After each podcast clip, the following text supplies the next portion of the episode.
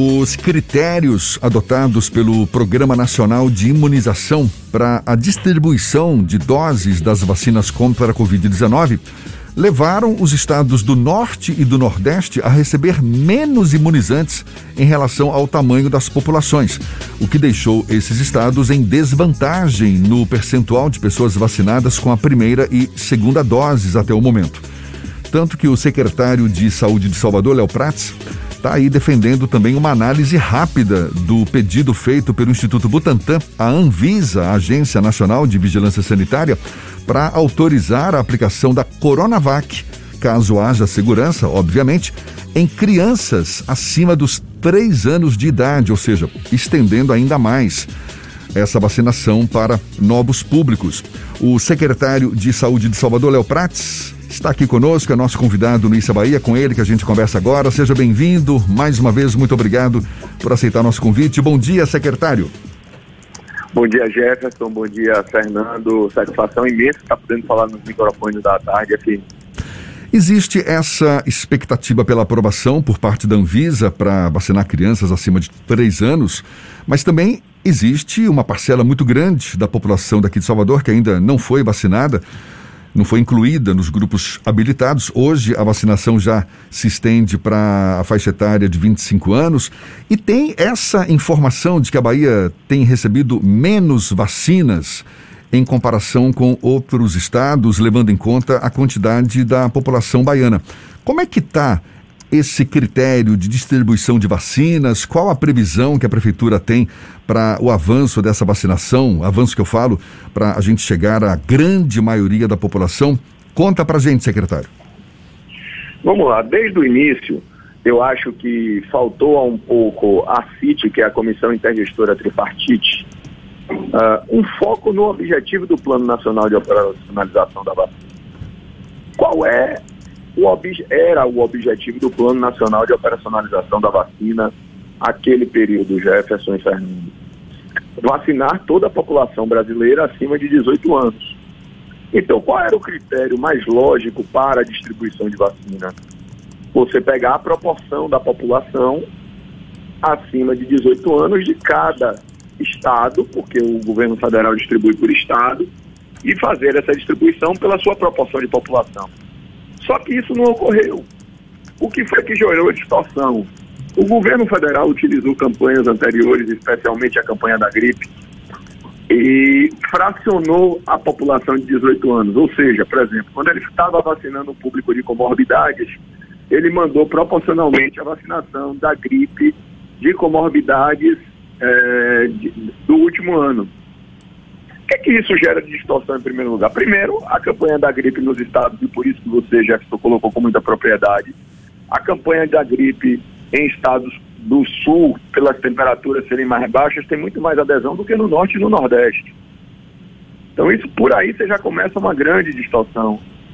Depois você fraciona a população como quando você esquece do todo. Então desde o início nós começamos a mostrar que o critério causava distorção, por exemplo, tinha estado a, que vacinava na última vez que eu fiz a tabela 80% da sua capital, melhor dizendo, perdão, 80% da sua população, enquanto Salvador tinha vacinado 70%. E nós não tínhamos mais doses em estoque. Então, a distorção era visível, porque qual era a lógica? Você podia até ter um estado, uma, uma cidade com uma idade mais ou menos avançada, a depender da prioridade que deu aos grupos prioritários, digamos assim. Mas você não poderia ter a fração da população mais avançada em um local do que em outro. Você deveria ter todos equânimes se a distribuição fosse pela proporção da população, e é isso que nós vemos.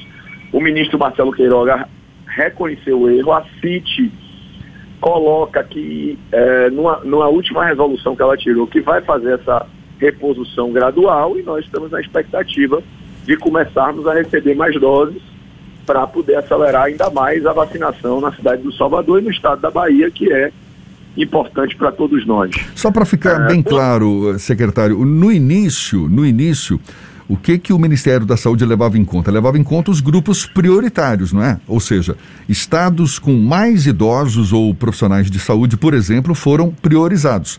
Agora, depois não, não, na não verdade, foi isso, não, não é isso, não é isso, Jefferson. Na verdade é o seguinte: ele pegou campanhas de vacinação, como da gripe, e utilizou como parâmetro para a proporção de envio. Então, no ano passado, por exemplo, se vacinou 100 mil pessoas aqui e 200 mil em Porto Alegre. O critério era é a campanha de vacinação. E é isso que eu estou colocando para você. Então, por exemplo, estados do Sul e do Sudeste, por terem temperaturas mais baixas, tem uma adesão da gripe, a vacinação da gripe, muito maior do que aqui estados do Norte e do Nordeste, que tem temperaturas mais altas. Então, na verdade, ele pegou, ele utilizou para distribuição proporção da vacinação eh, em relação ao público que estava, como você falou, idosos, eh, comorbidades, em relação a outras campanhas de vacinação.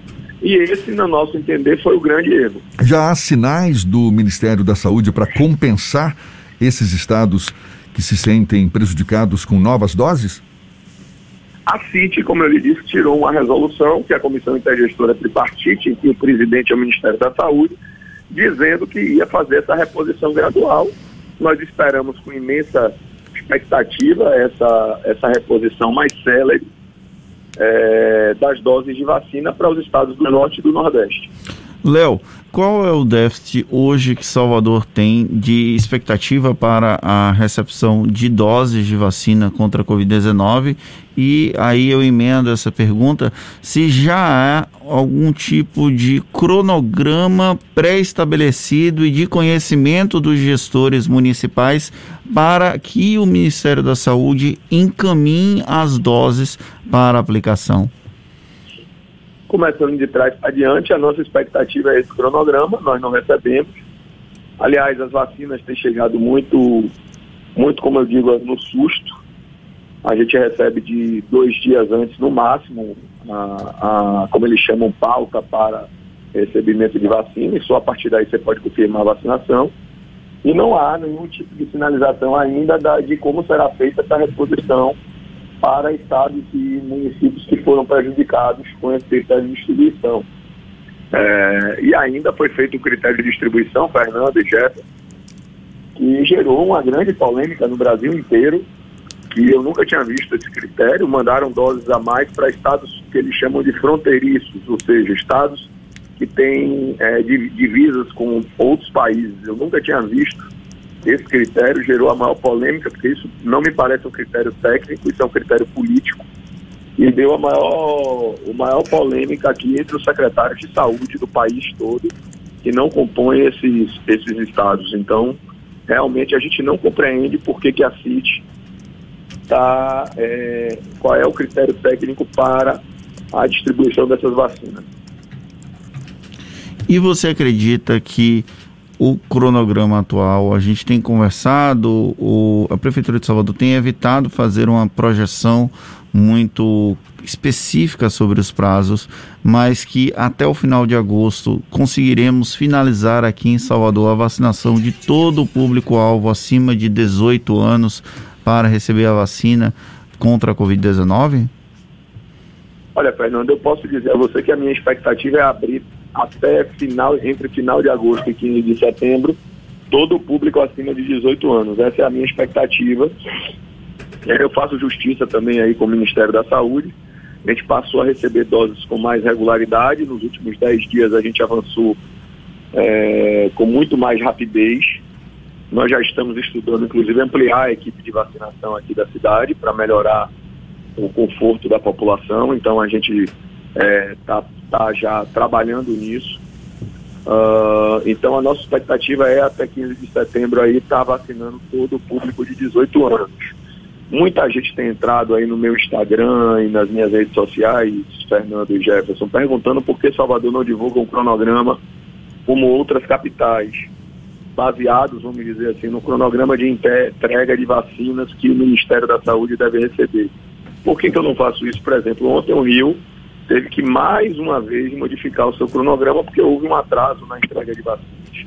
Então eu prefiro ter credibilidade e previsibilidade para o cidadão do que divulgar um cronograma que não depende só de mim. Se dependesse só da Secretaria Municipal de Saúde e da Prefeitura de Salvador, tenho certeza que nós eh, estaríamos com esse cronograma aí cumprindo a risco o cronograma de vacinação das pessoas. Em entrevista à repórter Jardim Coelho, lá do Bahia Notícias, você sinalizou que há um número muito grande de pessoas em Salvador que estão aptas a tomar vacina e que ainda não procuraram os postos de imunização, sugerindo inclusive a possibilidade de uma busca ativa por essas pessoas. Como é que está essa situação atualmente, Léo?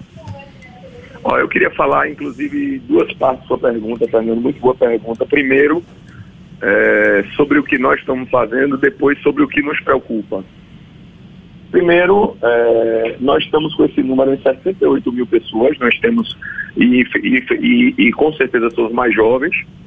É, ontem, o levantamento que nós fizemos, entre 28 e 39 anos, anos, nós tínhamos 69 mil pessoas habilitadas que não tinham, ontem às 8 da manhã, ido tomar as suas doses. Acima dos 40 anos, graças a Deus, Salvador já vacinou todo mundo que estava nos seus cadastros, então isso é uma grande notícia. Só que nós temos o que é chamado de buraco da vacina entre 28 e 39 anos, especialmente é, 28 com 13 mil pessoas, 29 com 11 mil pessoas é, faltando se vacinar. E a gente conclama essas pessoas porque o problema que o Rio vive hoje de aumento de internamento de pessoas é justamente por causa dos buracos da vacina. 95% das pessoas internadas no Rio de Janeiro com essa variante Delta elas não tomaram a vacina, então a gente conclama a juventude e veja nos países onde a variante Delta está se espalhando com mais força, é porque o número de não vacinados é muito grande. Por isso, inclusive, Jefferson falou na introdução que eu, caso haja segurança, defendo a vacinação é, das crianças até 3 anos. Por quê? É, porque eu acho que nós temos que reduzir o máximo a, o número de não vacinados, porque esse vírus já mostrou que tem alta capacidade de mutação e que cada vez que a gente vacina uma faixa etária, ele tem descido para atingir idades ainda menores. Então eu queria principalmente as pessoas de 30 a 39 anos que ainda não se vacinaram, eu queria fazer um apelo, aproveitando a rádio, a, a força da Rádio à Tarde FM, para que elas vão aos postos de saúde, porque de 30 a 59 anos era onde estávamos aumentando o número de internados quando nós vivemos a segunda onda. Pois é, esse pedido que foi feito pelo Butantan foi no fim do mês passado, não é? Uma solicitação para que a Anvisa autorize crianças e adolescentes, né? Acho que é da idade de 3 a 17 anos para tomar a Coronavac. Caso Na essa. Verdade, 3 a 12, Jefferson. 12 a 17 já está autorizado com a vacina da Pfizer. Sim. Apenas nós só temos essa autorização após a conclusão de toda a população com 18 anos. Então Aliás, seria. Sim. Me permita, na minha visão, incoerente e ilegal a decisão da CIT. E eu vou lhe explicar por que eu acho isso. Quando você autorizou o público de comorbidades e o público de deficiência permanente, e o PNO estabelecia que o, o objetivo era toda a população acima de 18 anos, nós vacinamos todo o público de comorbidades e de deficiência acima de 18 anos. Então, ora, se o PNO hoje estabelece que a meta é a vacinação de todo o público acima de 12 anos, uh, você deveria, os jovens de 12 a 17 anos que têm comorbidades e deficiência permanente, deveríamos estar começando agora. E olha que não é um número expressivo de pessoas. A professora Glória Teixeira da UFPA estima cerca de 30 mil pessoas. Então, assim, a gente não entende essa decisão da CIT, porque na resolução eles colocaram, eles aprovaram a idade até 12 anos, mas colocaram que mesmo o público, os adolescentes com comorbidades e com deficiência, só deve ser vacinado depois de todo o público adulto. Nós achamos um equívoco e achamos mais, achamos ilegal e incoerente do Plano Nacional de Operacionalização da Vacina.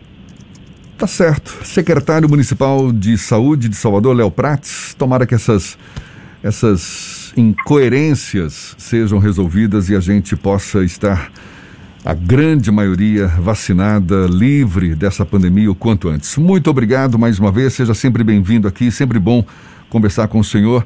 Um bom dia e até uma próxima. Bom dia, Jefferson. Bom dia, Fernando. Eu que agradeço aí por todo o espaço e a vocês da imprensa por todo esse trabalho que temos ajudado muito no enfrentamento da pandemia.